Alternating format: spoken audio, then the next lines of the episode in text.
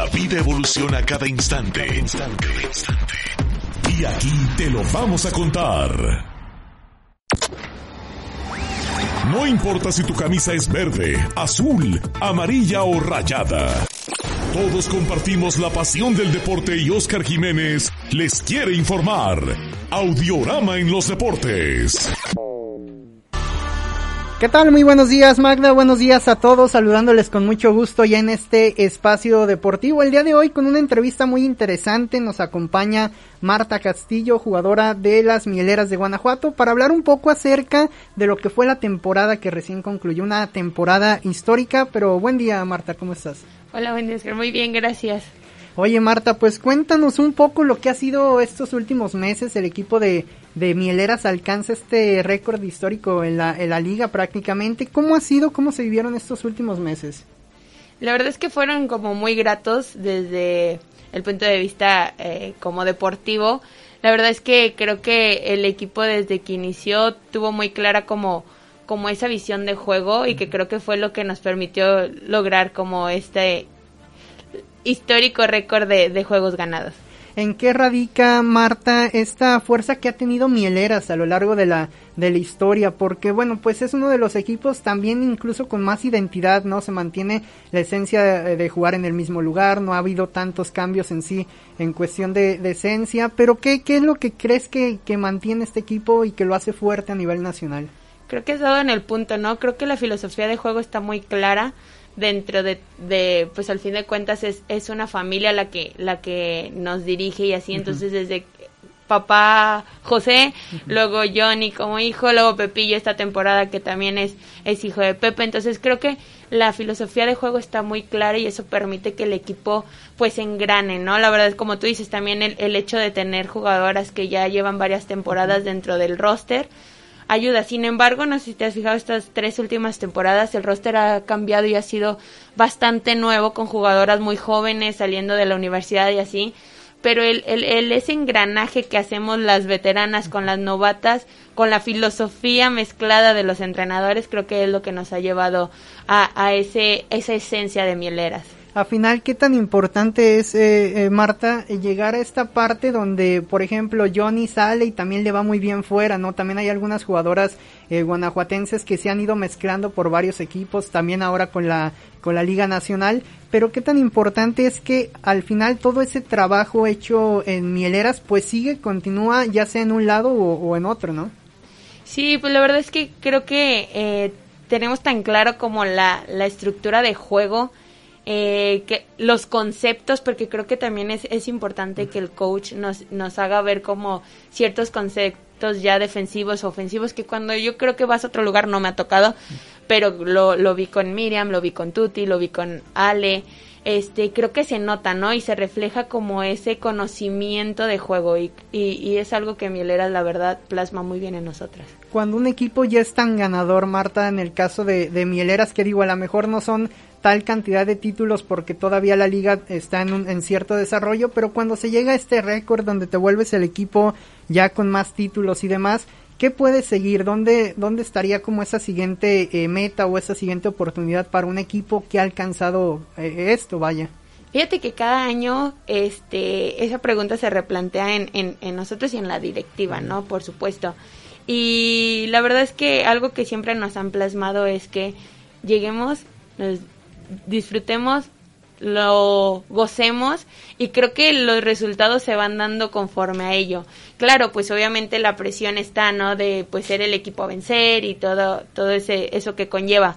Pero la verdad es que creo que nos hacen disfrutar tanto el juego que a veces los resultados van un poco independientemente de, de, de eso. Entonces, bueno, gracias a Dios se han dado pero esa parte que nos inculcan creo que también es, es importante para uno como profesional. Ya hablábamos parte también de, del tema de la esencia, Marta, pero llama mucho la atención que el equipo de, de Mieleras, por ejemplo, se mantenga en Guanajuato, en el auditorio, mantenga como esa parte, ¿no? Para ustedes como jugadoras, ¿qué tan, qué tan importante es? Digo, a lo mejor en algunos casos el traslado es un poco más, más complicado y demás, entrenamientos, las veces de partido, pero qué tan importante es que se mantenga en ese nicho, en ese seno de, donde finalmente proviene el equipo. Por ejemplo, el caso de Abejas en la, en la varonil ha cambiado de ciudad, hay algunos equipos que van rotando, pero en el caso de, de Mieleras, ¿qué, ¿qué tan bueno es que el equipo se mantenga pues finalmente donde se ha desarrollado? No, yo creo que es, es muy importante, ¿no? Y pues bueno, esto creo que no se podría sin el apoyo de, de las diferentes este, patrocinios que tiene la directiva o que ha conseguido junto con el estado de Guanajuato.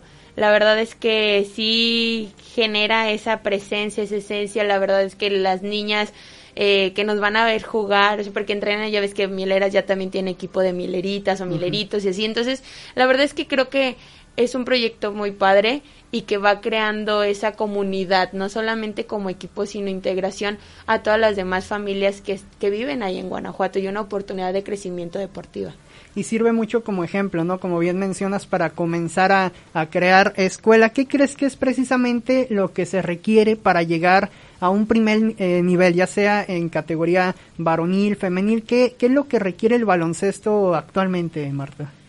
Yo creo que mucha constancia. La verdad es que puedes tener talento, pero si no lo trabajas día con día, la verdad es que para que una oportunidad se presente, a veces tienes que correr con suerte, ¿no? Pero si te agarra trabajando, bueno, eso va de la mano y, y las cosas se van a dar más natural. Yo creo que es mucha constancia, mucho trabajo y pasión por lo que haces. ¿Qué es precisamente lo que consideras que pueda ser diferente al, al básquetbol en relación a algunos otros deportes? A lo mejor el tema, por ejemplo, de la, de la disciplina, pues se requiere en todos lados para poder alcanzar quizá alguna, alguna meta, algún objetivo, pero en el tema del, del baloncesto, que es un deporte muy popular en, en México, ¿qué crees que es lo que puede hacer esta diferencia? Fíjate que creo que es un deporte muy noble, digo, lo veo en, acá en el trabajo, este, en el Cumbres, cuando me refiero a noble en el aspecto de que permite hacer muchos cambios, ¿no?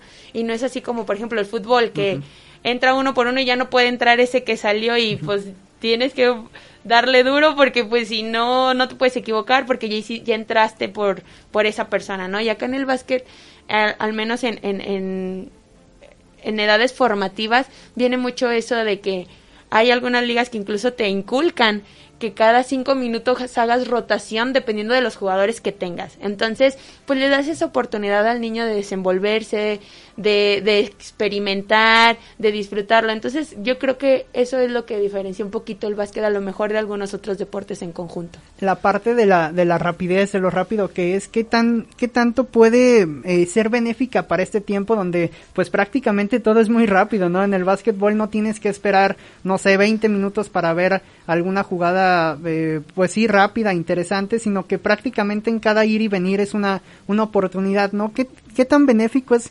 el, el, baloncesto verlo de esta manera actualmente donde el tiempo es, es bastante veloz, ¿no? Creo que, creo que dijiste, eh, diste la palabra eh, muy puntual que es este oportunidad, ¿no? De, de son instantes, entonces tienes, como la puedes regar en un segundo, la puedes recuperar en el otro. Entonces esa oportunidad de, de tener fallas, pero a la vez este aciertos, creo que es algo como, como muy padre y no tienes tiempo de lamentarte. Entonces, la reacción, la acción, el, el estar siempre atento a lo que pasa, la verdad es que es una emoción constante, adrenalina, entonces creo que, creo que es algo muy divertido.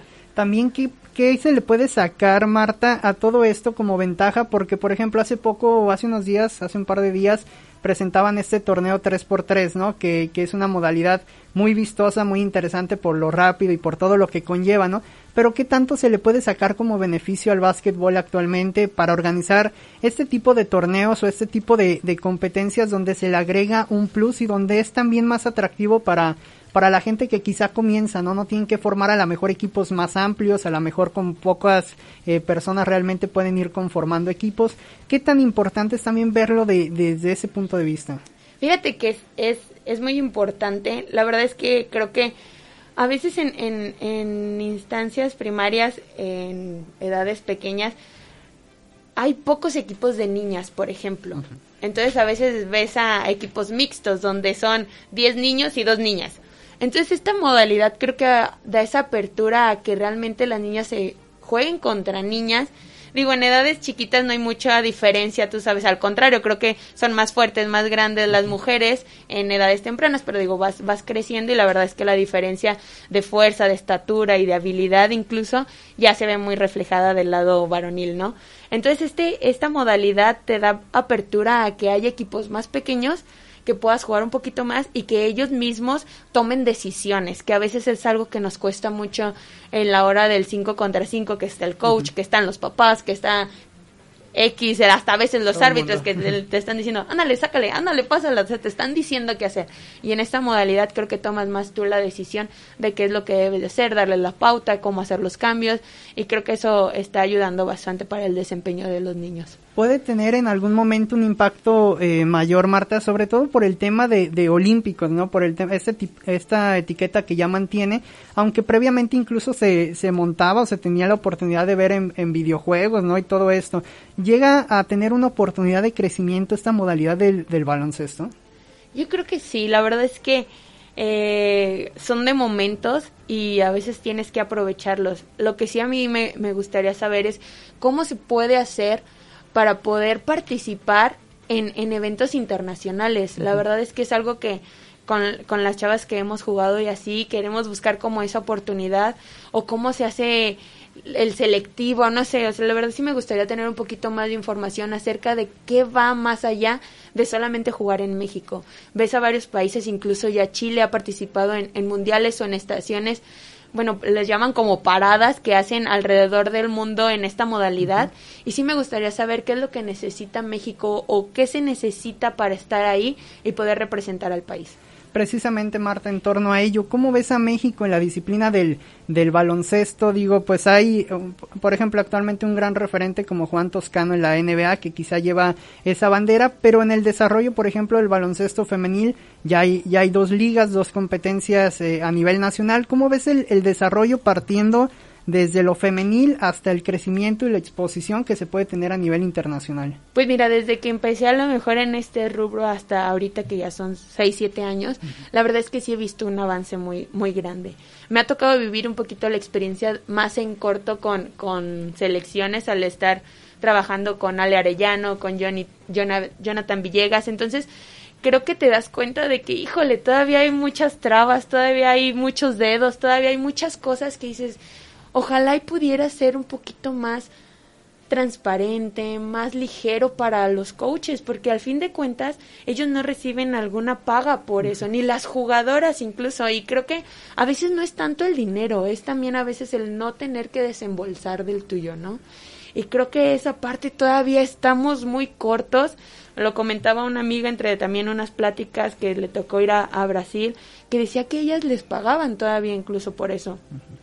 Y, y volvemos a lo mismo, a veces muchas jugadoras lo hacen por amor, pero algunas otras también porque tienen la posibilidad de poder pagar sus cosas.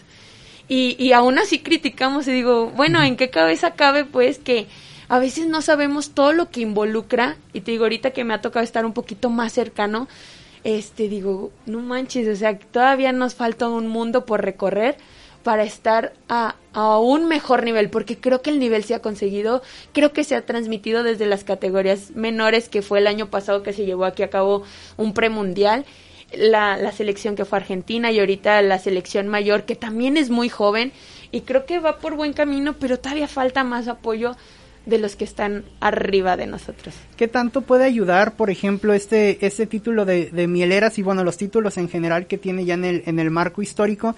Para llamar la atención, Marta, porque también está el tema de las universidades, ¿no? Que finalmente, por ejemplo, en Estados Unidos, pues el foco y la salida es la universidad, ¿no? Mientras te mantengas ahí puedes llegar a un buen nivel eh, también deportivo. ¿Qué tan, qué tan bueno, qué tanto se eh, sirve el título y también el panorama que ya hay en México con estas dos ligas para tratar de que las universidades, las escuelas volteen y ayuden un poco al crecimiento en ese, en ese desarrollo?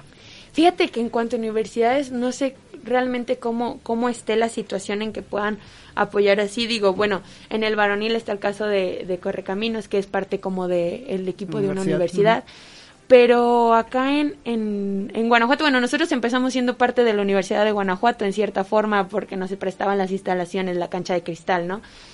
Pero sí no no yo creo que viene un poquito más esta parte de seguirles brindando a las jugadoras que salen una oportunidad de seguirse desenvolviendo en este ámbito porque creo que difícilmente alguien podía estar viviendo el básquetbol siendo mujer después de salir de la universidad y creo que estas ligas están haciendo una apertura muy grande para ese aspecto. Yo creo que viene un poquito más ahorita de que nosotros como, como equipo poder jalar a, a nuevos talentos, a gente que está desarrollándose bastante bien en las universidades y que a lo mejor ahorita por el tema de pandemia han bajado un poquito los, los torneos que ellos, ellos tenían, ¿no? Yo creo que viene un poquito más por esa parte.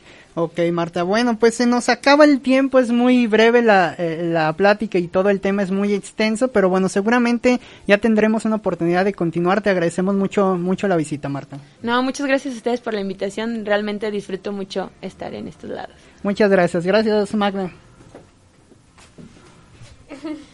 Muchas gracias, Oscar. Yo así para allá.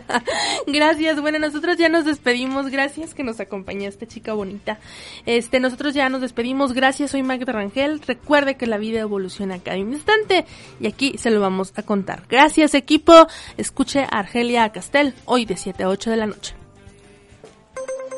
En el contexto de la información que le presentamos hoy, lo esperamos con el seguimiento de los acontecimientos que ocurrirán en las próximas 24 horas.